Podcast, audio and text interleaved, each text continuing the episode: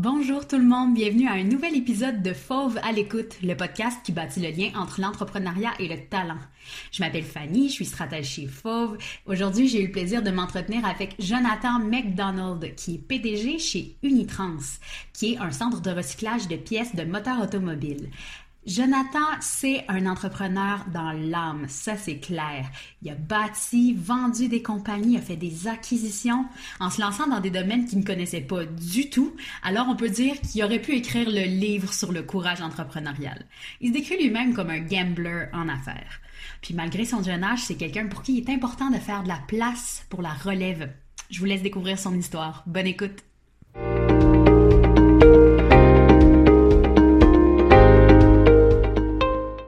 Jonathan, un grand merci d'avoir accepté de venir jaser avec moi dans le podcast. Je sens que c'est une discussion qui va être hyper intéressante déjà. Euh, je suis curieuse, est-ce que tu as l'habitude de, parler de ton parcours de cette façon-là? Est-ce que tu le fais de, temps en temps? Pas de façon régulière, pour être très honnête.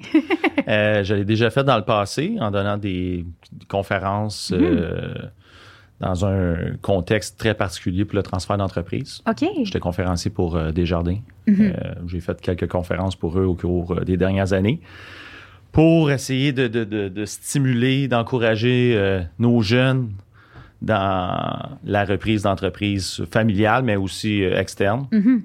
Puis, euh, c'est ça. j'ai, un peu, j'ai un peu d'expérience quand même.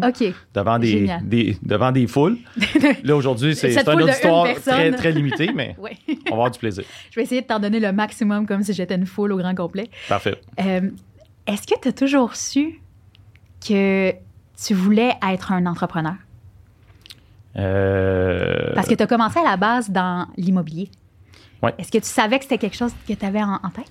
à base, moi, je suis euh, bachelier en finance. Mhm. Puis en sortant de l'université, euh, ben, un peu comme tout le monde, euh, mes parents n'avaient pas d'entreprise, plus ou moins de référence ou de, de, connexion. Fait que j'ai envoyé mon CV dans plusieurs institutions financières, chez des agences de placement en quittant, mhm. en terminant HEC. Puis à tout hasard, j'ai été placé dans une entreprise d'évaluation immobilière en 2005, en finissant HEC. Donc, euh, à base, j'étais un gars de finance, pas d'immobilier. OK. On m'a fait ma formation. Ça a extrêmement bien tourné. OK. Euh, trois années plus tard, j'étais déjà associé dans la firme. On avait à peu près une cinquantaine d'employés. Puis je me suis retrouvé à 24, 25 ans avec des dossiers de licenciement, euh, congédiement, euh, d'embauche, de promotion.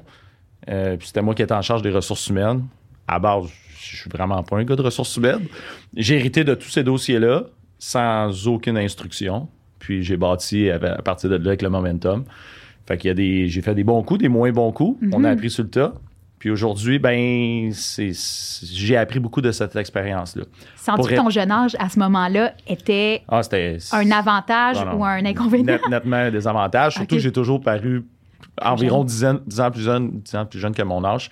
Fait quand tu ramasses à 25 ans à, à congédier une personne de 55, côté crédibilité, c'est pas, c'est pas extra. Mais. Ça doit être formateur. c'est extrêmement formateur. J'ai beaucoup appris de ces expériences-là. Euh, puis, tu sais, dans le fond, les gens veulent être traités de façon humaine. Fait que, tu sais, tant que c'est fait de, bonne foi puis de la bonne façon, euh, les gens comprennent en général. Mais euh, tout ça pour dire que c'est ça. Après quelques années en évaluation immobilière comme associé, en ayant monté les échelons dans la firme qui m'avait embauché, un matin, je me suis levé, j'ai regardé euh, ma conjointe à l'époque, euh, Geneviève, puis je lui ai dit, tu sais quoi, je suis pas à l'aise dans ce rôle-là. Hmm. Mon associé était début cinquantaine à l'époque, puis euh, un workaholic qui est encore là aujourd'hui, presque 20 ans après que j'aille quitté, ou 15 ans plutôt après que j'aille quitté la firme. toujours aussi impliqué. Tu voyais un peu ton futur, ça ben, c'est parce que, tu sais, quand tu es un numéro un, tu le sais. Puis là, j'étais dans un rôle de numéro deux, que mhm. j'acceptais mon rôle, mhm. mais que j'étais pas prêt à vivre pendant les 15-20 prochaines années. Comme un numéro deux. Et de pas être capable de développer mon potentiel que je croyais fortement avoir. OK. Fait que euh, on a pris, on a pris la chance. J'ai donné un an de préavis. J'ai j'ai fait ça dans la classe. Un an de préavis? Un an de préavis. Ce qui est, Puis euh, on a ce qui est tout pas commun nécessairement. Ah, Absolument. pas comme un associé, peut-être davantage, mais on est loin du Un an de préavis. Non, mais tu sais, moi, je je voulais pas mettre personne euh, Mhm. dans le trouble. Puis, tu sais, je voulais avoir un plan de transition qui était bien orchestré. Je comprends. Donc, euh, un an de préavis, ça m'a donné le temps de monter mon plan d'affaires. Puis, on a quitté euh, à l'aventure. On a tout vendu en 2009, 2008, 2009. Puis, on a quitté pour le sud des États-Unis.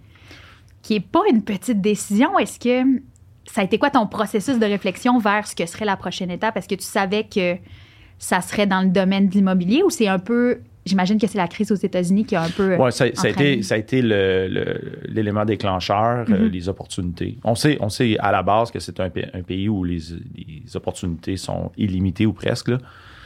Euh, puis en plus, en, en plein milieu d'une crise financière euh, d'importance. Ici, ça, ça l'a brassé un petit peu, mais on n'a Pas du, niveau, pas- pas, du définitivement. tout vécu les mêmes choses que, qui se sont vécues de l'autre côté. Donc, euh, c'est ça. Fait qu'on, moi et, et ma femme, parce qu'on s'est mariés avant Mm. de quitter aussi, euh, on a décidé de déménager là-bas. J'avais fait un plan d'affaires, bâti un canevas, si on veut. Mhm. Puis après quelques mois, je l'ai pris, je l'ai, je l'ai- je l'ai lancé au vidange. Ah ouais? J'ai dit non, on va complètement refaire le plan qui a été fait, puis s'adapter. En réalité, la réalité d'un entrepreneur, c'est ça. C'est que, Oui. tu sais, bien souvent, moi, je rentre au bureau le matin, 6h30, 7h, j'ai un plan préconçu de ma journée, puis à 8h, 8h30, je le prends, je le mets au vidange à tous Oui. les jours, puis c'est pas ça tout qui va se passer. Là. On- Mais c'est tout aussi important, puis c'est tout aussi on, urgent. fait, on fait reset, Oui. puis euh, on repart à zéro, puis on, on y va avec qu'est-ce qui va se passer. Qu'est-ce qui s'est passé dans les deux premières heures de la journée. Moi, mes opérations d'entreprise commencent très de bonne heure. Oui. Fait que des fois, j'arrive au bureau à 8 heures. Puis... Mais c'est ça. à ce moment-là, puis le, le- ce que vous vous êtes retrouvé à faire, c'était, euh, mais mettons pour le simplifier, c'est un peu dans le flip de certains, euh, de, de Ben, à certaines base- propriétés base, pour la location. Oui, à base, on est rentré là-bas pour, dans le fond, être des gestionnaires immobiliers, Mhm. gestionnaires euh, de parcs pour certains gros clients qu'on avait identifiés ici au Québec qui avaient Mhm. commencé à transférer des fonds vers les États euh, pour profiter de la manne. Euh, taux de change au pair, des, des propriétés escomptées de 50, 60% versus le cycle précédent. Il y avait des, vraiment des opportunités extraordinaires. Mhm. Donc, on a commencé comme ça. Après ça, euh, là, j'ai commencé à me faire solliciter pour gérer des projets de construction qui étaient euh, en déroute complète, qui Oh, allaient ok. vraiment pas bien. Euh, comme on dit des fois, loin des yeux, loin du cœur. Euh, des clients du Québec qui avaient des projets là-bas euh, avaient pas le temps de s'en occuper parce que eux, eux autres même ici avaient des entreprises. Mhm. Fait que, au lieu de privilégier, mettons, un projet de rénovation de résidence secondaire, ils vont On peut peut-être essayer de sauver notre business va- avant de se faire Ben, un exactement. fait que là, j'ai, là, j'ai Ouais. vu une opportunité de fou. Euh, par contre, j'avais jamais planté un clou. Euh, Demande-moi pas de. Là, aujourd'hui, oui, avec quelques années euh, Oui, de travail, j'imagine. d'expérience dans le corps, je suis capable de te nommer les outils, là, tu sais. Mais est-ce que ta conjointe, à ce moment-là, elle, elle avait de l'expérience là-dedans? Du tout. Ah ouais! Fait qu'on est partis les deux là-dedans. Euh, C'est quand même beaucoup de, de guts, comme on dit. euh, énormément, énormément. Non, ça a été, ça a été un gros move. Puis tu sais, quand on est parti, moi, ma, ma femme était, avait un bon poste comme attachée politique, une belle carrière devant elle, un bon, un bon, très, beau, très bon niveau d'éducation aussi. Euh, décidé de mettre sa carrière sur pause pour me Mm. suivre dans cette expérience-là. Puis aujourd'hui, j'en suis euh, extrêmement reconnaissant encore. Euh, puis avec les années, bon, on est parti comme un jeune couple marié, on a eu des enfants là-bas. Il y a des choix de famille, familiaux aussi qui ont dû être pris. Donc, Geneviève s'est retirée tranquillement des entreprises en- pour euh, s'occuper de notre famille. Puis moi, ben, j'ai continué là-dedans. Qu'on a commencé euh, comme ça, avec la gestion euh, de location, du management. Après ça, on est venu greffer la construction. Avec les années, euh, j'ai dû faire peut-être 150, 200 projets de construction là-bas. Mais ça a été qui, peut-être? Si, tu dis, j'ai jamais planté un clou, Ben, j'ai ben, j'imagine qu'il faut appeler quelqu'un pour dire, là, euh, j'ai besoin de savoir de A à Z les étapes pour refaire une- un condo. quand les gens appellent dans le désespoir, Mhm, puis qui ont confiance, mais une confiance aveugle mhm. envers une, une personne, Ouais. Ben, c'est le mandat qui m'a été confié. Je dis, regarde, Ah, je suis voilà. dans le trouble, j'ai fait des erreurs, je suis pas là. Est-ce que tu peux t'en occuper puis me l'amener à, Un produit fini. à un produit fini avec un budget à peu près de temps? Mhm. Puis j'en ai fait quelques-uns. Puis ça a super bien été. Puis après ça, on m'a fortement recommandé d'aller passer mes cartes, mes, euh, mes licences Ah, là-bas. Voilà. je suis devenu entrepreneur général en ayant lu le livre d'une couverture à l'autre, mais sans aucune expérience. En ayant fait Puis- l'HEC en finance, puis là, entrepreneur général. Absolument. Mais je me suis toujours bien entouré avec des Mhm. gens que j'ai que j'ai que, que j'ai greffé à mes équipes au fur, au fur et à Mhm. mesure qu'on avançait puis qu'on prenait de la- l'ampleur. Vous étiez à peu près combien de personnes dans l'équipe au final des. Est-ce que c'était des gens un peu contractuellement ou il y avait une équipe un peu de base? Ben, J'avais un peut-être une équipe de 4-5 personnes au début. Puis après ça, on est venu greffer des- beaucoup, énormément de sous-traitants autour. Parce qu'à un moment donné, entre Jupiter et Miami Nord, je devais avoir peut-être 25 chantiers de construction qui roulaient de façon permanente.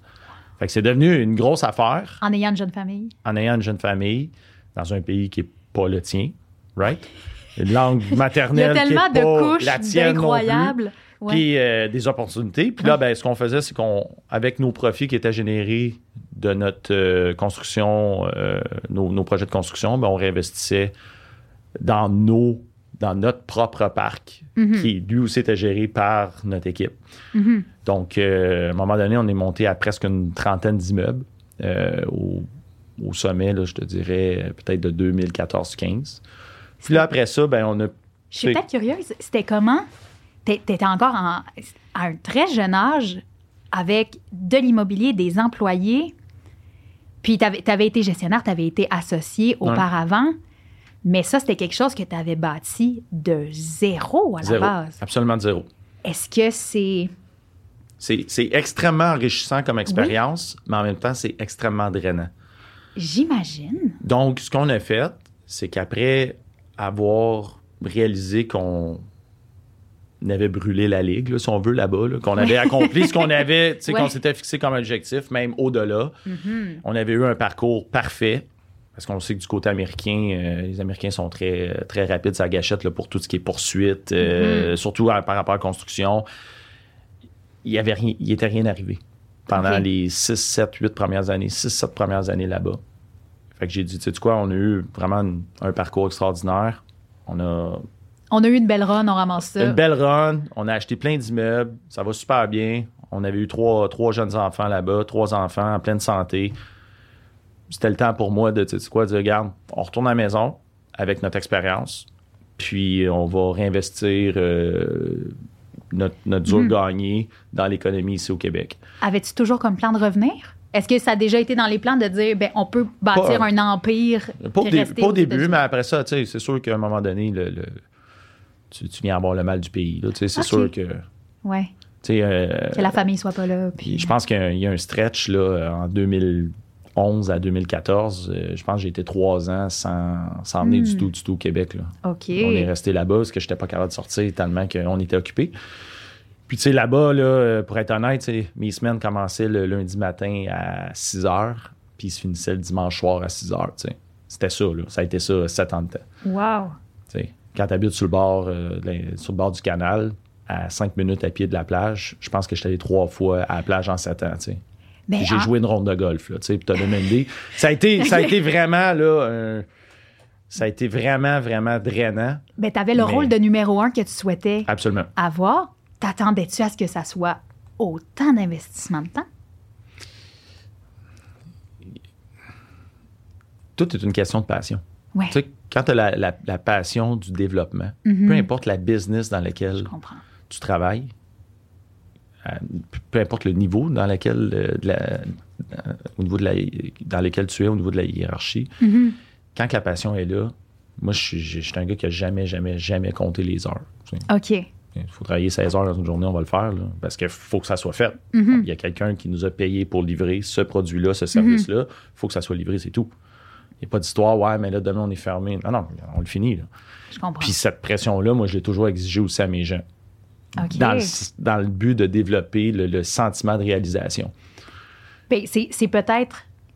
Est-ce que tu sens que c'est bien reçu, sur- considérant qu'ils savent que toi, tu mets cet effort-là 100% tout le temps? Absolument. Puis, tu sais, même aujourd'hui, les gens connaissent mon parcours, mes employés, ma garde rapprochée. Puis ils savent que je suis un gars qui est extrêmement exigeant au niveau de l'effort, au niveau de la perfection de l'opération. Mhm. Mais ils savent aussi qu'est-ce que ça donne en Ouais. bout de ligne, tu sais, le meilleur, mais tu vas fournir le meilleur. Exactement. Je comprends. Puis mes gens sont extrêmement bien traités, sont extrêmement bien récompensés, bien payés aussi. Mhm. Mais ils savent qu'il y, a- y y un niveau d'implication qui Ouais. est peut-être plus élevé chez nous qu'ailleurs. Mhm. Je Puis comprends. une obligation de livrer la marchandise. Je comprends. Donc là, vous, Mais- avez, vous avez un peu euh, pacté les petits, puis vous êtes revenu Absolument. au Québec. Est-ce que tu avais déjà un plan de vers quel business, vers quelle industrie tu avais le goût de, de, re- de, de te tourner en arrivant au Québec? Ou tu- le plan à la base, c'était de revenir au Québec en disant on verra un peu ce qu'on fait avec le. C'est une très bonne question. Je te, je te, je te mentirai pas. J'avais aucun plan. je me suis dit, je prends, je prends un an sabbatique. Oui. OK? Je passe du temps avec euh, ma petite famille, ma femme aussi, que à un moment donné, il faut, faut, faut se retrouver, s'épanouir, puis Ouais. elle va faire des activités. Puis, puis après à peine six mois, Mhm. j'étais déjà reparti dans un autre projet. J'étais- juste incapable de- d'arrêter pendant vraiment une longue période. Euh, par contre, ce que j'ai fait de différent, j'avais déjà fait l'expérience de partir une entreprise, Mhm. de la fondation jusqu'au jusqu'au toit. Ouais. Ça ne me tentait pas de rebâtir de cette façon-là. OK. Puis surtout ici, on a une réalité, un problème qui est le vieillissement de la population. Ouais. Euh, des entreprises à vendre ou qui vont fermer, qui n'ont pas de relève, euh, autant interne qu'externe, Mhm. parce que c'est un, c'est un, sacrifice personnel là, de s'impliquer dans, la, dans une reprise entrepreneuriale. Absolument. C'est pas tout le monde qui est prêt à payer ce prix-là. Si tu es prêt à le payer, là, les opportunités sont illimitées, c'est infini. Ah Il y en a, il y en a, il y en a. euh, donc, ce, ce Dans que plein de sortes Ah, absolument, dans toutes Ouais. les sphères de l'industrie, toutes les sphères de l'économie. Mhm. Donc, euh, ce que je m'étais dit, je- ça, ça c'est la seule chose pour répondre à ta question. Je m'étais dit, je repars pas à zéro. OK. Je vais en acheter une qui est déjà en opération. Je vais la revamper. Je vais lui donner l'amour qu'elle a de besoin. Mhm. Puis après ça, on partira de ça. OK. Donc, euh, 2017, j'ai acheté une compagnie à Terrebonne euh, qui s'appelle, qui s'appelle mais qui s'appelle encore toujours Unitrans, qui était spécialisée, qui avait deux divisions. Une division de distribution de composantes automobiles reliée à ce qu'on appelle en anglais le powertrain, donc tout ce qui est relié au groupe motopropulseur. Mhm. Puis une, div- une division de recyclage de métaux automobiles. Mhm. Avec un, un- un réseau, un système de fournisseurs, environ peut-être 150-200 fournisseurs à travers le Québec et l'Ontario, avec un système de un des petits conteneurs. Un autre domaine que tu n'avais jamais touché de ta vie. Absolument jamais touché, que je savais Oui. aucunement comment ça marchait. Mais par contre, je savais que c'était une bonne opportunité. La Mhm. business, le prix payé était très raisonnable. C'était une, Une entreprise, entreprise. familiale qui devait être reprise. euh, Moi, deux associés, euh, peut-être pas la meilleure entente euh, Ah, ok. entre associés. Je comprends. Euh, deux gars qui avaient fait le tour du jardin aussi Hmm. après 30 ans, euh, 30 ans ensemble. Fait que moi, j'ai repris ça. J'ai, j'étais allé chercher euh, dans le marché un de mes, un de mes chums, euh, Marc-Antoine, à qui euh, j'ai permis de faire connaissance avec la réalité d'être entrepreneur. Donc, euh, il Lui, c'est sa première expérience. Oui, absolument. Lui, il était exécutif, c'est oui, ça? il était exécutif euh, dans une très grande compagnie de télécom, OK. puis euh, salarié Ouais. depuis le jour 1, qui avait jamais vécu l'expérience. Mhm. Donc, j'ai dit, garde, voici les conditions, si tu veux t'en venir. Donc là, en euh, tant qu'associé. en tant qu'associé. En tant qu'associé, tu t'en viens avec moi. Puis après ça, la seule chose que je, que je peux te dire, que je peux te garantir, ça, c'est mon pif.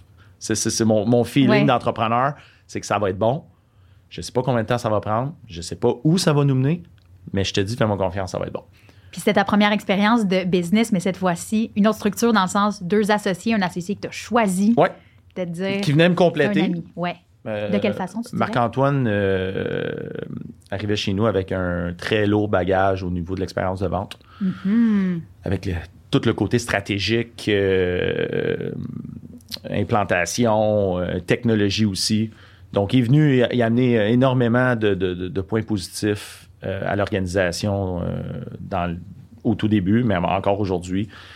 Euh, tout le monde gère ses dossiers. Il y a d'autres, gars qui sont venus greffer à notre équipe après par la suite, euh, dans le but de se bâtir nous-mêmes une relève aussi éventuellement, puis aussi de, de répartir le risque, de pas toujours être, de pas, pas toujours être au bureau, puis pouvoir dire, ben, moi aussi, je suis capable de prendre une ou deux semaines de vacances dans l'année, puis de décompresser. Là. Donc, c'est un petit peu pour ça aussi. Puis de chacun, chacun ses rôles, puis ça fonctionne extrêmement bien. Fait que Marc-Antoine, Ouais. en 2017, est rentré avec moi. Après ça, en 2021, on a, on a fait, on a appris à connaître un autre, un autre actionnaire aussi qui est rentré dans notre groupe. Puis là, on s'en vient avec un, un plan, un plan d'intégration pour d'autres, d'autres jeunes euh, qui vont faire partie de notre garde rapprochée, de notre relève entrepreneuriale, qui Ah ont fait ouais? leurs preuves, qui sont très solides, ouais. Puis Des qui gens ont que- le sentiment d'implication qui pour nous est extrêmement élevé. On, fait que, on rentre pas, on va pas dans le marché en s'engageant des actionnaires. Non, c'est ça. Il y a une question de faire ses preuves, de montrer son implication, son sentiment de vouloir gagner. Mhm. Puis après ça, ben, quand, les, gens- quand, quand on se rend compte que ces personnes-là sont avec nous pour les bonnes raisons, parce qu'il y a beaucoup, de, perso- il y a beaucoup de personnes qui sont juste de passage. Oui, la loyauté aujourd'hui en affaires, là, c'est pas facile à trouver. en effet. Donc, quand les gens font leurs preuves, puis qu'on sent que le- ces gens-là sont avec nous pour les bonnes raisons, puis sont Mhm. prêts à vivre les bons et les moins bons côtés, les bonnes et les moins bonnes journées avec nous, puis qu'on peut bâtir sans jamais avoir le doute de Ah, est-ce que cette personne-là va nous quitter dans six mois parce qu'elle a eu une meilleure offre ailleurs? Nous, on se Mhm. pose pas cette question-là. là. Non, c'est ça. Fait que, euh, Est-ce que la volonté de base était de trouver des gens, de, des entrepreneurs mais de niveau plus relève, puis de les amener avec vous, ou c'est des rencontres avec ces gens-là en particulier qui vous ont fait dire on pourrait prendre des gens de relève puis les amener avec nous puis leur apprendre? Moi, moi, ce que j'adore aller chercher, j'adore aller chercher des jeunes, idéalement, avec, mettons, un 4-5 ans d'expérience. Un peu comme moi quand je suis parti Mhm. à mon compte, Oui. après 3-4 ans en sortant de l'université. Encore jeune, euh, possible de modeler à notre culture d'entreprise, puis avec notre philosophie, notre façon de faire des affaires, mais Mhm. en même temps avec une expérience. Mhm. sais. Parce que quand tu sors de l'université, tu penses que tu as tout vu, mais tu n'as rien vu. Là. En réalité, il y a à peu près 5% de ce qui est dans le livre que tu vas appliquer dans le day-to-day. Mhm. Le 95% il ne s'apprend pas. Il se vit. Oui, c'est ça. C'est d'avoir un réseau de contact à la limite davantage que. Des expériences, tu sais. Ouais. Quand on parlait tantôt à 25 ans de faire un congédiement, une embauche, une augmentation salariale, il n'y a pas de manuel d'instruction pour ça. c'est ça. C'est pas nécessairement la personne qui te l'a enseigné à l'université, qui a jamais fait ça non plus de sa vie. Tu sais, ça, ça s'apprend pas, ça Non, se vit. C'est ça. Absolument. Donc là, à ce moment-là, vous vous lancez avec ton associé dans un centre de recyclage. Oui. À- Ça- En, 2000 en 2019, on a, on a acheté une e-trans en 2017. Uh-huh. 2019, j'ai eu une opportunité euh, d'acheter au printemps euh, bon, un dossier qu'on négociait depuis quand même presque six mois avant. Mhm. donc à l'automne 2000, euh, 2018, euh, deux compagnies de transport. OK. Un autre domaine qu'on n'avait pas, du- pas du tout, mais. Ça serait bien tout. trop simple de faire de rester dans le même domaine. Mais je m'étais dit, tu sais quoi, avec la direction dans laquelle on s'en va, la diversification au niveau de nos opérations, puis toujours avec un plan stratégique, Mhm. ça serait pas mauvais de mettre la main sur ces compagnies-là, parce qu'on serait beaucoup moins vulnérable dans nos opérations de transport pour nos- notre autre division de, de- de- de recyclage. Fait que c'est un peu avec cette, cette vision-là que j'ai acheté euh, Lumac et London. Toujours là, Marc-Antoine m'a suivi aussi dans cette aventure folle-là. Puis on s'est ramassé avec une trentaine de camions qui, tous les jours, euh, la moitié de ces camions-là franchissent la frontière canadienne, canadienne-américaine, d'un côté ou de l'autre. Ça a dû être un peu challengeant les dernières années, la compagnie de transport, à cause de la pandémie? Euh, oui, je te cacherai pas que printemps 2020, quand tous nos, cli- nos clients nous appelaient pour dire euh, là, ça va prendre une diminution de taux, puis que les Américains n'envoyaient plus rien au Canada. Parce que, dans le fond, ce qu'il faut comprendre du transport, c'est que c'est une business à deux directions. Mhm. C'est beau d'avoir un aller pour te rendre, mais si tu n'as pas de retour, t'es mieux de laisser ton équipement stationné. Oui, puis d'attendre d'avoir quelque chose à mettre dans le camion Parce que sinon, euh, c'est un coup d'épée dans l'eau. Ouais. Il n'y a, pas d'argent qui se fait, il n'y a pas d'argent qui se brasse. Au contraire, c'est une perte nette. Mhm. Donc, ça a été notre réalité. Quand la, la pandémie a commencé, là, avril, mai, on a saigné très abondamment. abondamment. C'était ah non, c'était très pénible. Euh, les pertes étaient gigantesques. Puis après ça, whoop, il y a eu une stabilisation. Puis après ça, whoop. Par contre, chaque euh, situation défavorable a quand même son positif. Nous, on a pris un virage qui était extrêmement audacieux à l'été 2019, euh, 2020 plutôt, euh, pendant la pandémie, qui a été de rebâtir notre entreprise au complet pendant cette période-là. Il y avait des opportunités de fou. Tout le matériel roulant était escompté. Donc, on Ah. a échangé, fait beaucoup, beaucoup de transactions de matériel roulant. Les Ah. vieux camions, on avait rebâti notre image corporative, nos couleurs, les modèles qu'on voulait avoir. Donc, on a à peu près pendant les deux, ben, pendant les, les 18 mois que la pandémie a réellement duré, là, Mhm. mettons, euh, jusqu'au printemps cette année, on a rebâti notre flotte à 100% On a refait notre image. Ça nous a permis d'aller sécuriser notre base de chauffeurs. Est-ce que ton associé était d'emblée partant? Parce que c'est quand même, je reprends ton mot audacieux de Ah, c'est dire. c'est des, c'est des- notre- des millions qui ont été dépensés pendant cette période-là pour Oui. Mhm. Mais en même temps, c'était une opportunité incroyable. Oui, ce matériel-là vaudrait Avec le prix plus. des ressources, Ouais. du matériel roulant, euh, puis tout- de tout ce que ça l'occasionne, ça serait imaginable. Mhm. Ça coûterait peut-être le double. Mais nous, on l'a fait pendant ces années-là. Mais tout Mhm. le monde me disait T'es fou, tu peux pas faire ça. Écoute, tu, tu- tu- tu- tu vas tout perdre. C'est- impensable. As-tu une as-tu des petits moments de d'hésitation ou de Pas, doute pas du à ce moment? Non, pas du tout. vrai? Quand tu commences à douter, là, tu, tu perds, tu perds ton, tu perds ton focus. Quand, quand tu as, une direction, un chemin, tu te c'est là qu'on va, on fonce. Puis aujourd'hui, cette entreprise-là a, a augmenté son chiffre d'affaires, a presque doublé son chiffre d'affaires depuis le COVID. Euh, profitabilité a doublé aussi. Le vent est d'un voile. euh, Notre bassin, notre, notre, notre corps de chauffeurs est extrêmement solide. Le sentiment d'appartenance est très, très fort. Euh, je ne dirais pas qu'on a une liste d'attente pour travailler chez nous, mais on a un bassin de chauffeurs qui est là, qui est tout le temps, tout le temps en continu. Euh, aucune difficulté à recruter, de par le fait que l'image est solide, le matériel roulant qui est offert à nos chauffeurs est state of the art. Ah, voilà. Donc, tu sais, c'est. Ah, C'est c'est très peu d'entreprises qui pourraient en ce moment avoir ce discours-là de dire nous, des problèmes de main-d'œuvre, on n'en a pas du tout. C'est plutôt rare. Euh, Est-ce que ça avait été une. Est-ce est-ce que c'est quelque chose que tu crains qui pourrait tourner un peu comme. Tout est une Comme question. tendance? Je pense que le, la façon de recruter, euh, la façon de recruter et de gérer les ressources humaines a, a énormément évolué dans les 3, 4, 5 dernières années. Est-ce Les pénuries de très main-d'œuvre, impliqué? là. Je, je me, je me Ouais, permets de te vas-y. poser la question. Est-ce que toi, tu es très dans le dans l'organisation de, de, de votre business ou de votre groupe de business?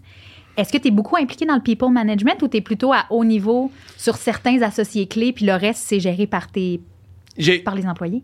Nos piliers en place vont Ouais. Mhm. gérer dans le day-to-day, ce qu'on appelle, moi, ce que j'appelle le micro. Oui, oui, oui. Moi, je suis beaucoup plus dans le macro, Oui. effectivement, dans le stratégique. Donc, tu appliques contre- une vision de comment tu vois les ressources humaines, mais qui est tu- que- peut-être différente de la réalité.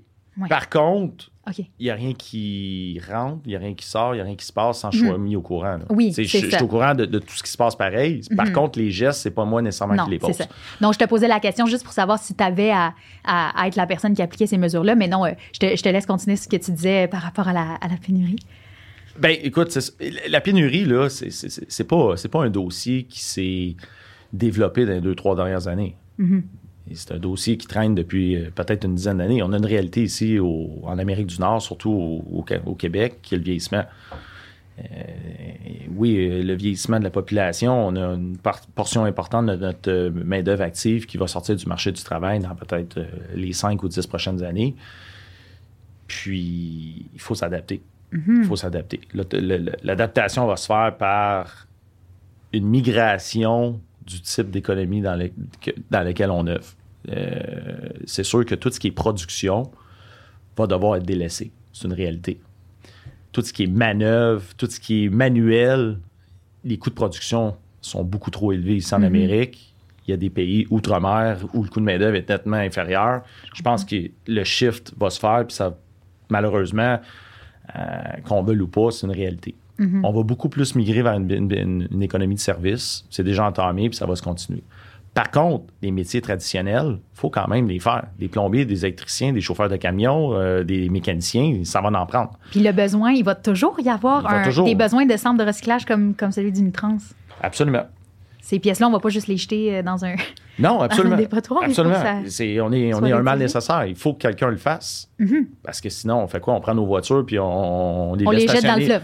on les jette dans le fleuve, on les, on les laisse pourrir euh, remplis de fluides, de, de, de contaminants sur une terre agricole, puis on les entrepose là en attendant que quelqu'un parte. Faut. La business, la business doit continuer. Show Oui. must go on. Donc, en 2017, on avait à peu près une vingtaine d'employés. En 2022, à ce jour, très près du 200. Oh, wow. Ouais. Euh, notre réalité a, a changé. Avez-vous développé des nouvelles branches ou vraiment c'est juste les équipes ont grandi? Ça s'est fait par acquisition. On a acheté en moyenne deux à trois compagnies par année depuis 2000, euh, 2019. Qui sont tous regroupés sous Unitrans. Ouais. OK. Dans le fond, c'est une constellation de compagnies Mhm. avec un, un, un- un moteur qui s'appelle Unitrans. Mais est-ce qu'elles ont leur propre identité, par exemple? Ou sont- Tous leur propre, leur propre identité, leur propre image de marque, mais se rapportant tous À à une Unitrans. entité primaire qui est Unitrans. OK. Euh, donc, à partir de là, il a fallu aller à la planche à dessin, voir comment qu'on fait pour revoir notre modèle de recrutement, Mhm. notre modèle de rétention, garder nos bons jeunes. Parce que oui, il y en a beaucoup qui ne veulent pas travailler, c'est une réalité. Parce que la job, il y en a. Là. En deux ans ou trois ans, les gens sont passés où? Je ne sais pas. Mais ils sont assurément encore quelque part à la maison, là, en train de bénéficier d'un programme. Parce que il y, a- y, a- y a- il y en a des jeunes. Oui. La, la seule chose, c'est qu'ils sont pas nécessairement motivés à œuvrer dans les secteurs d'activité dans lesquels nous, on est. Oui, parce que les, les gens. C'est pas sexy du pas tout. C'est pas, pas- sexy, c'est pas connu. C'est pas connu, c'est pas sexy. euh, tu sais, euh, les jeunes sortent, euh, sortent des bancs d'école, veulent, veulent développer des applications, veulent, veulent, veulent des emplois dans le pharmaceutique. tu sais, tout le monde veut travailler dans un bureau, dans une tour. ou, tu sais, ça, ça c'est glamour. Travailler manuellement ou dans un centre de recyclage, conduire un camion ou comme cariste, ça l'est pas. Hmm. C'est là que ça frappe le plus. Ouais. Maintenant, on est allé à la planche à dessin. Comment qu'on fait pour revoir notre modèle puis s'assurer qu'on ait le moins de turnover possible, le moins de Mhm. roulement de personnel, de développer une culture, puis d'essayer de convaincre nos jeunes que, regarde, si tu es avec nous pour les bonnes raisons, là, ça joue des deux côtés. On te laissera pas tomber. On te laissera pas tomber, c'est ça. Tu vas avoir des Parce que, tu sais, le capitalisme, c'est ça. Tu sais, bien souvent, c'est juste d'un côté. Nous, c'est un, capitalisme revisé. Mhm. Remodelé 2022, dans lequel ça joue des deux côtés. Mhm. Puis, je peux, je, je- on est extrêmement fiers de ça. Je peux te dire que sur 200 postes aujourd'hui, j'ai peut-être un ou deux postes d'affichés seulement. Là. Incluant les postes Ah, très physiques. Absolument, absolument. La Ah rotation oui. chez nous, puis tu sais, on parlait tantôt de liste d'attente. J'ai pas de liste d'attente en tant que telle, mais on a toujours un bassin. euh, mhm. Et parce que nos gens à l'interne aiment travailler avec nous, parce qu'ils Mhm. ne travaillent pas pour nous, ils travaillent avec nous, on a toujours des références. Ah, voilà. Toujours. Hey, mon beau-frère voudrait s'en venir. Hey, mon cousin. Hey, mon frère ou mon voisin. J'en ai parlé, ça l'intéresserait. OK. Donc, c'est un, c'est un peu là-dessus euh, qu'on mise. C'est sûr que nous, euh, d'envoyer le signal dans le marché euh, avec des pancartes sur le bord des autoroutes, nous embauchons, ça, c'est- ça, c'est 1980 faire ça. là. On est en 2022. Là. Je pense pas que c'est la façon. Là. C'est, je veux pas dire lâche, mais tu sais, C'est une pas... façon, mais il y en, y en aurait il y en d'autres. a d'autres, mais tu sais, aujourd'hui, si on veut sensibiliser nos jeunes, je pense que ça prend un effort qui est supplémentaire. Ça prend Mhm. un effort de plus que juste mettre une affiche puis dire, ben regarde, c'est 17 piastres de l'heure, puis euh, 40 heures semaine, puis 4 semaines de vacances ou 2 semaines de vacances, peu importe. Mhm. C'est- la game a changé, c'est plus ça. là. Est-ce que, tu- est-ce que cette culture-là que, que tu nous décris un peu au sein de l'entreprise, c'était déjà au cœur d'Unitrans au moment où tu as Non, fait cet achat-là? Ah non, pas du tout. Ah, ah, tu sens que vous avez vraiment Ah, remis- oui. rebougé ça Moi. Marc-Antoine, comme je te disais tantôt, on est des, on est des, des gars de cœur, on est des gars qui sont très, très impliqués dans nos opérations Mhm. euh, à tous les niveaux. Des gars qui n'ont pas peur de saler les mains. Fait que, tu sais, bien souvent, quand tu vois le boss se saler les mains, tu sais, ça, ça l'incite les autres à suivre le pas aussi, tu sais. Mhm. Euh, mais non, pour répondre à ta question, pas du tout. C'était un climat qui était très, très to- toxique, euh, Ouais. vraiment, vraiment pas favorable euh, du tout, du tout. Puis nous, ben, c'est ça. Puis tu sais, des fois, quand tu quand tu reprends une entreprise, il y a des situations, il y a des climats comme ça qui durent depuis 10, 15, 20 ans, puis personne s'en est occupé. Puis des fois, c'est, anodin, c'est stupide. C'est, c'est pas. C'est dans les petits détails, peut-être que ça se joue. On laisse traîner les choses, puis à un moment donné, c'est une contamination générale, puis, puis après ça, avec toutes les répercussions que ça peut avoir, autant sur le service à la clientèle, les ventes, euh, le traitement des marchandises, les livraisons, euh, la profitabilité, quoi, en, bout de ligne. Mm-hmm. Donc, nous, ce qu'on est fait, ce qu'on fait, ce qu'on s'assure, c'est que quand on prend le contrôle d'une entreprise, des poisons, des contaminants, on n'en veut pas. Mm-hmm. Dans tous les sens du terme. Là. Euh, donc, on les identifie, puis bien souvent, ça ne dure pas très longtemps. Ouais. Pourquoi? Parce que le climat, pour nous, c'est pas négociable. C'est clair. Ça, ça représente quand même beaucoup de. Tu dois te tirer un peu dans toutes les directions en étant quelqu'un de très impliqué, en, en étant dans tout. Avec le temps, c'est quoi peut-être les, les parties de, de la business auxquelles tu n'as peut-être plus le temps? De t'investir autant qu'avant?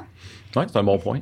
Écoute, c'est sûr que toutes les, les décisions majeures d'achat de, de- de- de- de nouvelles lignes de produits, euh, vraiment le stratégique aujourd'hui, et évidemment à cause de mon, mon, mon- parcours universitaire, tout ce qui est euh, finance, comptabilité, j'adore aussi. là. Mhm. Donc ça, ça, ça, c'est c'est plus les, les créneaux, les, les, euh, les éléments que je garde euh, dans mon horaire à tous les jours. Mhm. Par contre, comme je te disais, je suis encore toujours impliqué, pareil, dans les opérations, veut, veut pas.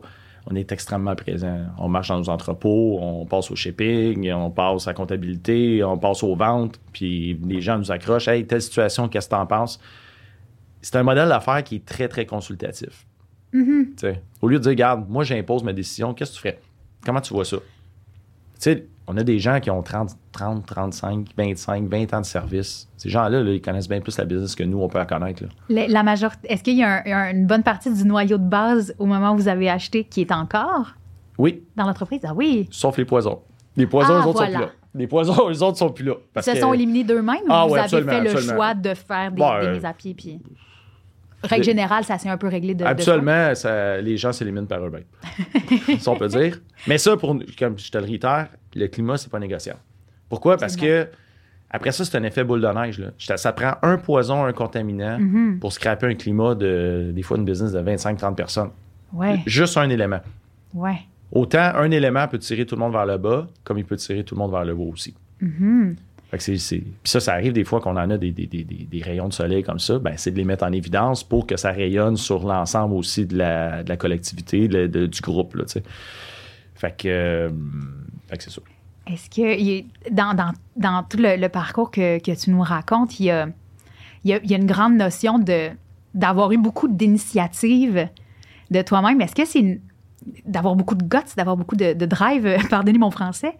Euh, est-ce que c'est est-ce que tu as toujours été comme ça dans, dans tout dans ta vie? Est-ce que, t'es- c'est, est-ce que tu t'es découvert ça en entrant sur le marché du travail ou dans ta personnalité à la base, tu le sentais que ça allait être, ça allait être quelque chose qui est, dans, laquelle dans lequel tu allais être impliqué autant?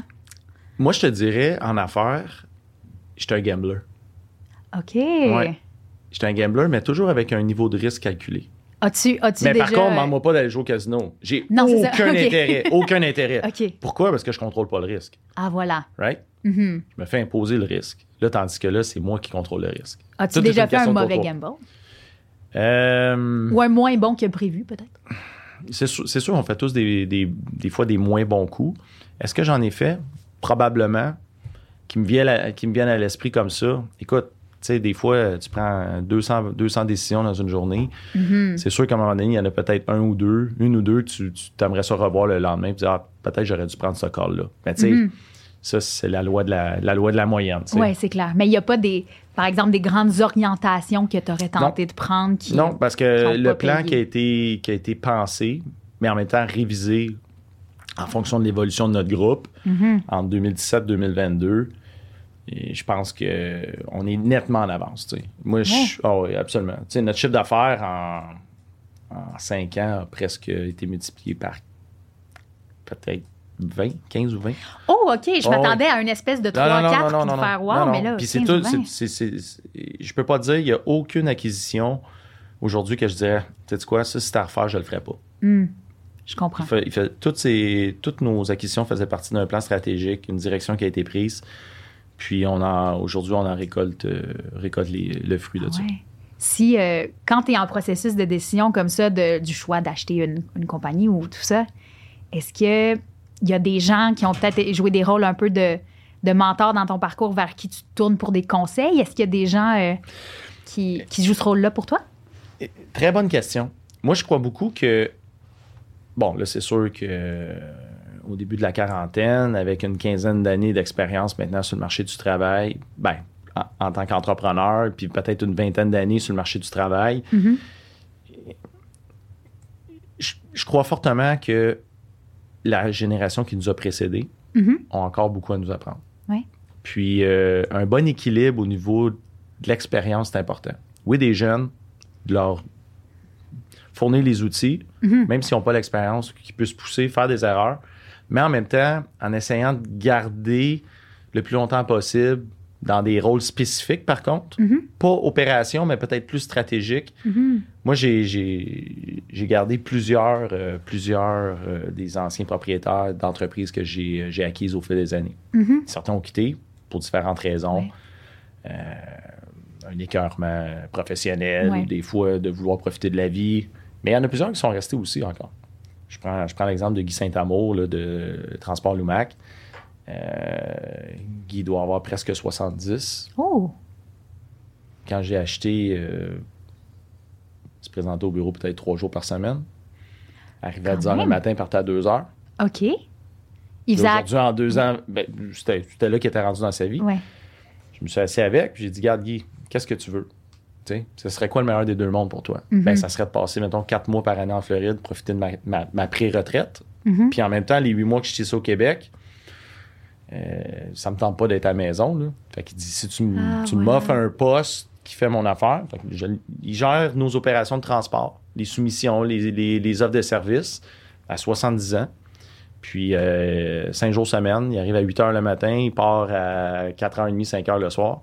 Mais son quatre mois par année dans le sud, pour lui, c'est important. Mhm. Fait que, tu sais, j'essaie de, de me montrer euh, compréhensif, puis, tu sais, de- de- d'essayer de, bâtir des, des, des, des, euh, si on peut dire, euh, avec le, le terme anglophone, là, des setups dans lesquels les anciens propriétaires peuvent continuer de nous transmettre leur connaissance, leur expérience, Mhm. puis en même temps de s'entourer avec des bons jeunes pour nous Mhm. assurer notre relève éventuellement. tu sais. Qu'est-ce que ces gens-là que tu as pu racheter, des gens un peu plus expérimentés ou, ou un peu plus euh, euh, un peu plus avancés dans leur carrière, qu'est-ce que eux t'ont transmis que toi t'aimerais transmettre à, à ceux qui vont être de la relève ou des, des collaborateurs euh, que tu sens cette fibre-là entrepreneur en eux comme toi tu peux avoir? Ben, la fibre,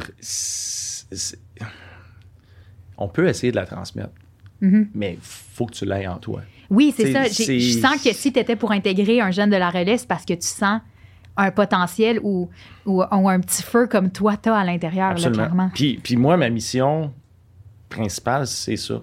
C'est tu l'as en toi, mais tu l'as juste jamais développé. Comment Mhm. qu'on peut la développer? Puis t'amener à un autre niveau à l'intérieur de notre groupe, puis de gérer ta business dans notre business. Mhm. Donc ça, si ces personnes-là qui, pour qui tu vas jouer un rôle de soit de mentorat, de coaching, de conseil, qu'est-ce que... C'est quoi peut-être le conseil que tu aurais aimé qu'on te donne, Hey, que tu aimerais leur donner à eux pour qu'ils aient pas à, à l'apprendre à la dure peut-être? Mais ça Ben- dépend un peu de, de quel type Ben de écoute, mais... c'est une bonne question. J'ai, j'ai pas d'exemple réel qui me vienne en tête, Mhm. mais c'est sûr qu'une chose que des fois je me fais pas rapprocher parce qu'on on peut pas se faire reprocher ça, des fois d'être un, un peu rapide sa gâchette, tu sais, d'être pas euh, peut-être des fois d'être un peu plus patient, Ah, OK. tu sais. Sans Mais que en c'est même quelque temps- chose que tu continues de travailler. euh, Ben oui, mais en même temps, tu sais, dans le feu de l'action, euh, tu sais, le train arrive, qu'est-ce que tu fais? T'embarques dedans, tu le regardes passer. Mhm. Tu sais, c'est une question des fois de millisecondes. Bon, Oui. je fais quoi? J'embarque. Bon. Est-ce que j'aurais dû étudier un peu plus le business case avant? Est-ce que j'aurais. Mais, comme je te dis, c'est, tout est une question de feeling. Tu sais, à un moment donné, tu- je le garde. Je, je le feel. Je, je pense que Ouais. ça va être bon, on le fait. Donc, ça, c'est quelque chose que tu veux que ces gens-là retiennent Ouais. de si, si tu as ce feeling-là, Ouais. Si tu penses que c'est Ouais. bon, là, ben, tu sais, on va, on va l'étudier. On point. va l'étudier ton jugement avant. Là. Mais si tu penses que c'est bon, fais-les. Tu sais quoi, on va vivre avec les erreurs? Mhm. Parce qu'il n'y a personne qui ne fait pas d'erreur. Puis si tu ne fais pas d'erreur, tu ne pourras pas avancer. si tu te regardais toi, à tes premières expériences, par exemple, ou au, au moment où tu bâtissais tout ce, qui est, tout ce que vous avez monté en Floride, qu'est-ce, avec l'expérience que tu as maintenant, qu'est-ce que tu te conseillerais à toi-même? Pas nécessairement différemment, mais juste de. Quelle perspective tu as maintenant que tu sens que tu n'avais pas à ce moment-là? Écoute, c'est une. Des fois, je me dis, si j'avais pas été là-bas, puis que c'est ma... 7-8 années passées à l'extérieur, je les avais investis dans des projets de relève ici au Québec, Mm-hmm. je me dis, tabarouette, je serais rendu où? Mais en même temps, si je les avais pas fait là-bas, Mhm. tu sais, mon chemin de croix, là, si je l'avais Ouais. pas fait là-bas, mon expérience que j'ai acquise, euh, À la sueur de ton front, disons. Oui, absolument. Je suis pas sûr que j'aurais été capable de bâtir ce que j'ai bâti ici dans les cinq dernières non plus. Fait que tu sais, c'est comme. Mm-hmm. Un vient avec l'autre. Dans Ouais. le fond, c'est un, c'est un- bon, euh, c'est un bon bagage d'expérience qui a été acquis, Mhm. puis euh, qui est mis en application aujourd'hui dans, le, dans la réalité, dans le day-to-day. Ah ouais. Puis c'est avec toute l'énergie, la passion, l'implication que tu mets là-dedans. euh, puis avec ta conjointe qui doit comprendre, elle doit nécessairement avoir aussi une partie de cette fibre-là euh, de- de- d'entrepreneuriat, puisque vous avez bâti quand même quelque chose ensemble et, participé à ça euh, en Floride. Est-ce que ça doit être particulier de. C'est tellement de temps d'investir. Est-ce que c'est difficile de, de construire la vie de famille autour d'autant de temps investi dans, dans des entreprises? Très bon point. Moi, comment je vois ça? Je vois ma business comme une business, puis je Mhm. vois ma famille comme une business. Dans le fond, Oh, OK. dans le fond, moi, je roule les affaires, puis ma femme, elle roule la famille. Ah, voilà, vous êtes des partners. Mais absolument. puis la famille, c'est une business. OK. Donc, elle est présidente de cette entreprise-là, puis son but, c'est de la faire prospérer, de l'amener à un autre niveau. OK. Puis, euh, écoute, elle fait un job extraordinaire. C'est pas toujours facile, euh, surtout d'accepter le rôle dans lequel elle est, surtout de où elle, fait- elle vient, tu sais. Mhm. Comme je te dis, euh, elle avait euh, une très belle carrière. Elle m'a suivi dans toutes mes expériences de travail. Pour être comme attachée politique, elle aussi, elle a cette drive-là. Ça veut dire elle sait ce Absolument. que c'est de devoir mettre des heures, elle sait ce que c'est de devoir s'investir plus qu'une job de 9 à 5 euh, Oui, absolument. dans sa Mais carrière. elle a accepté de faire le, le sacrifice de sa carrière pour que moi, je Mhm. puisse développer ce que je suis en train de développer et d'amener mon bateau à destination, si on peut dire. Mhm. Mais euh, l'équilibre travail-famille est extrêmement difficile, c'est certain, je, ne te le cacherai pas. Ouais. Par contre, faut, euh, à un moment donné, ça prend un équilibre. Parce que s'il n'y a pas d'équilibre, ça ne fonctionnera pas. Non, c'est Puis ça. là, ben, tu sais, si tu prends pas le temps de prendre le temps, c'est- comme la santé. Hein. C'est- Si tu prends pas le temps de prévenir, il va falloir que tu trouves le temps quand tu vas être malade. Oui, c'est- le temps va, va devoir être. La famille, c'est la même chose. Ouais. Si tu t'investis pas dans ta famille, ben, il va y avoir des, des, des, des- des dommages collatéraux éventuellement. Mhm. C'est ce qu'on essaie d'éviter, d'essayer de trouver un sweet spot. Bon. Euh, les vacances, c'est important. Partir un 3-4 semaines en vacances à chaque année. Euh, les événements principaux, les concerts, euh, tout. Il dit j'essaie de jamais en manquer. Je te dis pas que j'en ai pas déjà manqué, mais j'essaie de, de- d'être là quand même. Demain soir, bon, les enfants sont dans des camps de golf l'été. Bon, ben, demain soir, papa, on aimerait ça aller jouer en fin d'après-midi avec toi. Parfait. On va aller frapper des balles. En étant dans une position stratégique. Absolument. ça Mais l'équilibre, d'avoir, euh, l'équilibre se fait. Ouais. C'est juste qu'il faut, il faut que chaque heure dans la journée soit maximisée puis utilisée de la meilleure façon possible pour pouvoir Mhm. arriver à du temps personnel. Sens-tu que c'est quelque chose, sens-tu que c'est quelque chose que tu as amélioré avec le temps? Oui, Cette énormément. capacité-là? Eh, ça, énormément. Ouais. Parce que, tu sais, d'être au bureau à 5 heures puis de partir à 8-9 heures le soir, je l'ai fait, je l'ai fait pendant des années. Puis tu pourrais littéralement le faire aujourd'hui Mais- si tu voulais le faire. Mais ces heures-là sont pas toujours, sont pas toujours le Mhm. mieux utilisées. Je comprends. Je comprends. Par contre, c'est sûr qu'à un moment donné, euh, avec tout ce qui passe sur mon bureau dans une journée, ah, de 9 à 5, j'arrive pas. Fait que, tu sais, je, je, je le sais que je pars, la je pars de la maison le matin, tout le monde dort, puis des fois, j'arrive le soir, tout le monde dort.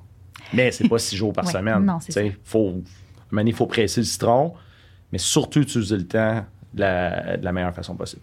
OK. Est-ce que est-ce que tu sens que c'est que ta, ta carrière a tellement toujours été à un rythme quand même effréné?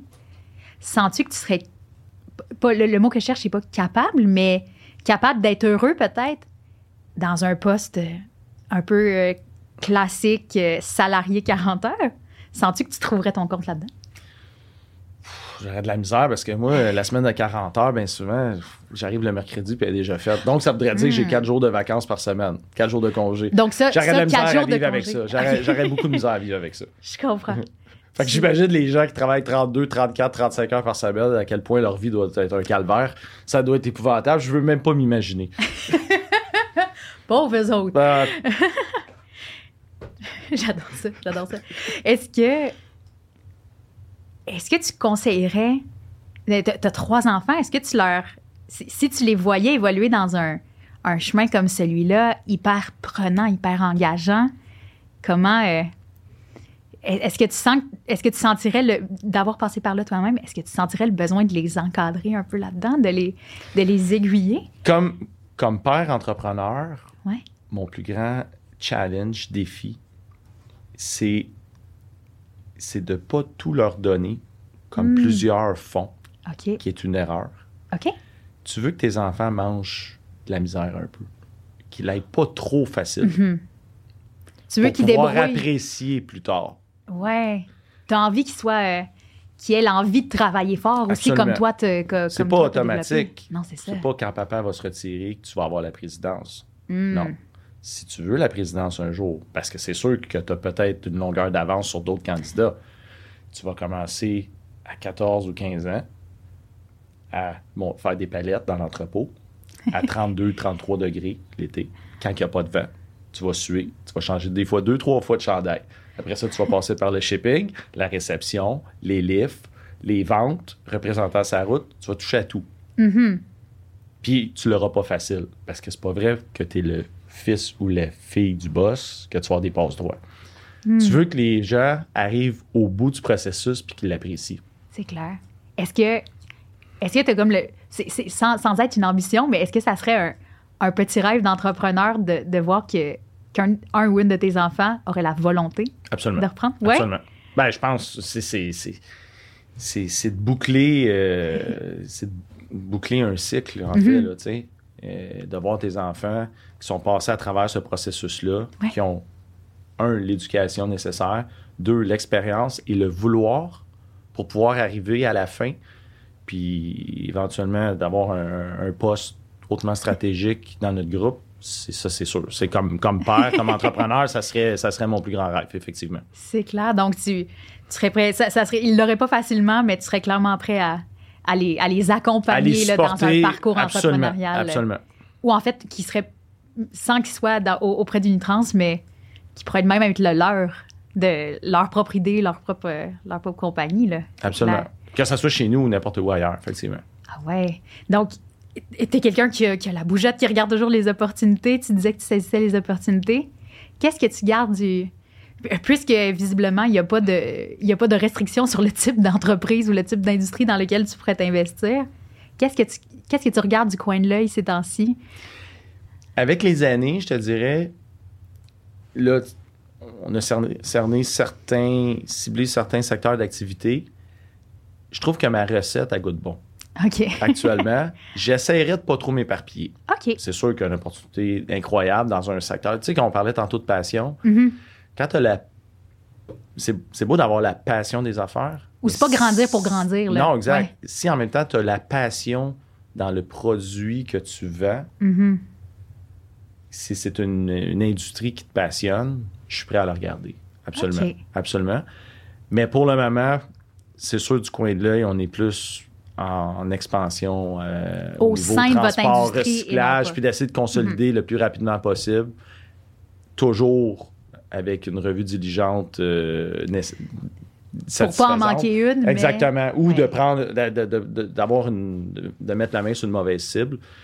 Mais dans notre secteur, c'est qu'on connaît tous les joueurs. Mhm. On peut même se permettre des fois de quasiment acheter euh, les yeux fermés parce qu'on les connaît déjà. Ouais. On sait qui fait quoi, ça nous permet d'aller plus vite à l'objectif. Euh, côté synergie, ça nous permet euh, de sauter des fois une étape puis d'aller plus vite au résultat. Mm. Donc, euh, c'est ça. Recyclage, transport, euh, distribution. Ouais. T'attendais-tu à être rendu aussi loin dans un, à un point aussi développé de ta carrière à peine à 40 ans? Euh, Est-ce que c'était ça l'objectif? Non, parce qu'il n'y a, a pas de manuel, euh, il y a pas de manuel d'instruction qui vient avec euh, Mm. un entrepreneur. Tu, sais, tu, tu- tu te bâtis toi-même, en fait. Tu bâtis ta personnalité, tu Oui. bâtis ta carrière, euh, tu bâtis euh, l'entreprise, le groupe dans lequel tu travailles. Euh, Est-ce que je pensais être rendu? Non. C'est sûr que moi, je suis un gars qui est extrêmement difficile envers moi-même. Euh, Ah ouais? Je m'étais donné des, oui, des, des objectifs pas, tant, pas tant financiers, mais tu sais, de dire, bon, j'aimerais ça être un indépendant Mhm. euh, en dans la quarantaine, chose qui est faite.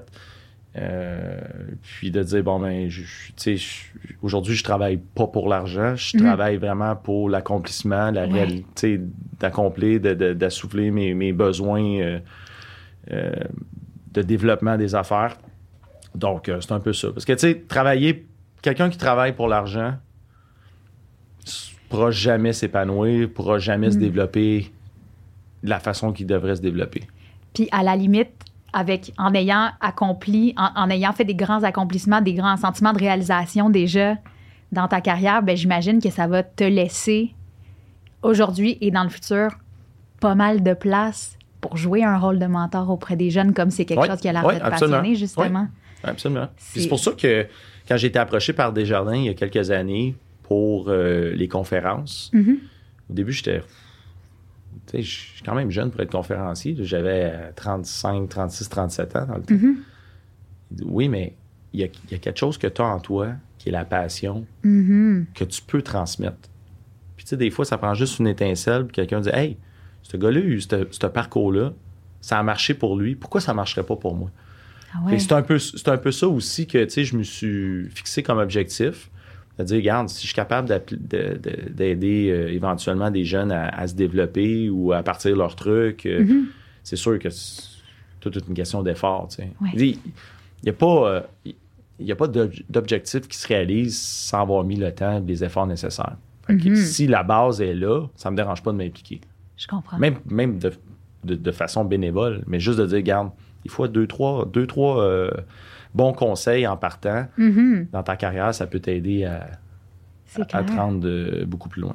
C'est clair. Quand tu fais des conférences, j'imagine que les gens ils ont, ont l'occasion de te poser des questions. Et ces, jeunes-là, euh, peut-être, j'imagine qu'il y en a qui te rappellent un peu toi-même à cet âge-là, cette volonté-là de, de bâtir. C'est quoi les questions que eux te posent d'habitude? Ça- Est-ce que ça va dans tous les sens? Est-ce que ça reste souvent dans les mêmes, questions les autant- mêmes créneaux? Autant, euh, autant combien d'heures par semaine Oh. est-ce que tu mets dans tes projets? Si- Entre 20 et 100. si, tu, si tu veux partir en affaires dans le but de travailler 40 heures ou 50 heures par semaine, c'est pas comme ça que ça marche. Non, c'est ça. Tu pars, puis tu sais pas quand, quand est-ce que ça finit. Ça Mhm. finit quand ça finit. Ça finit quand tout est fait, en réalité.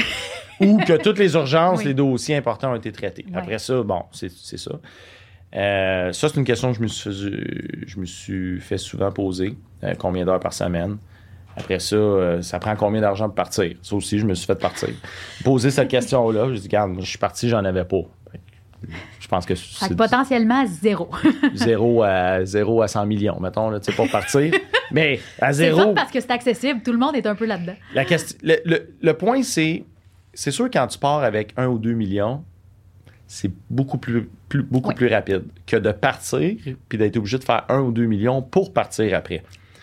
Dans mon Oui. cas, ça a été, ça a été ça. est il a fallu bâtir un patrimoine pour après ça prendre le patrimoine puis s'en servir pour faire de l'acquisition, du développement puis de l'acquisition.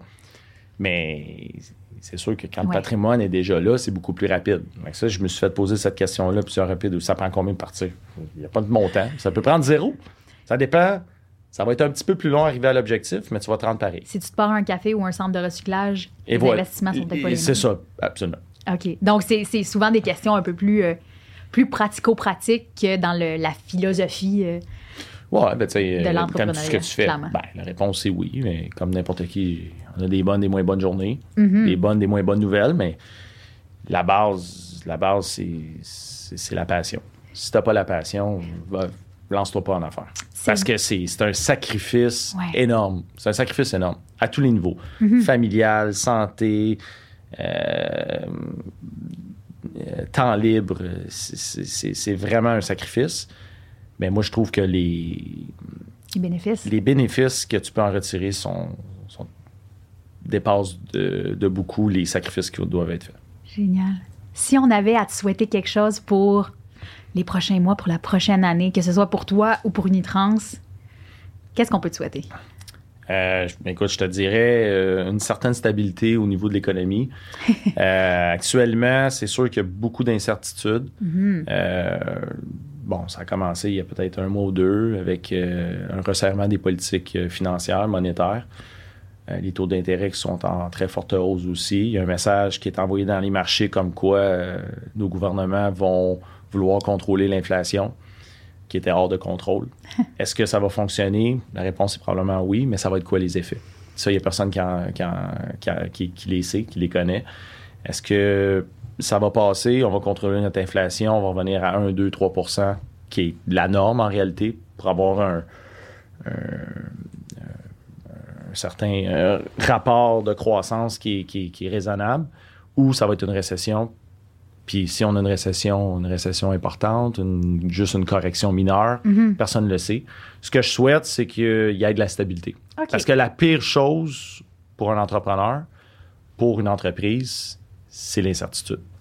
Est-ce que j'investis pour un projet d'agrandissement? Est-ce que j'investis pour acheter telle machine? Est-ce que j'investis dans des nouvelles lignes de produits? Quand il y a de l'incertitude, tous ces projets-là sont mis sur la glace. Mhm. Puis ça, c'est un effet boule de neige dans toutes les sphères de l'économie. Donc, c'est à peu près la pire chose qui peut arriver, l'incertitude. Donc, on, on, se, souhaite, euh, euh, de la stabilité. On se souhaite de bien dormir et d'avoir un peu de stabilité. Un énorme merci de tout ce que tu nous as partagé, euh, de, de toute la ce feu là qu'on peut sentir là, quand tu parles de, de, de, ce que tu fais là, vraiment un grand merci Jonathan. Ça fait plaisir. Merci d'avoir écouté un autre épisode de Fauve à l'écoute. Fauve, nous sommes des stratèges en acquisition de talent. Vous pouvez en savoir plus sur nous au fauve.ca. Vous pouvez commenter, partager, vous abonner sur les différentes plateformes de diffusion pour nous aider à faire rayonner le podcast. Et un grand merci au Studio SF où le podcast a été enregistré.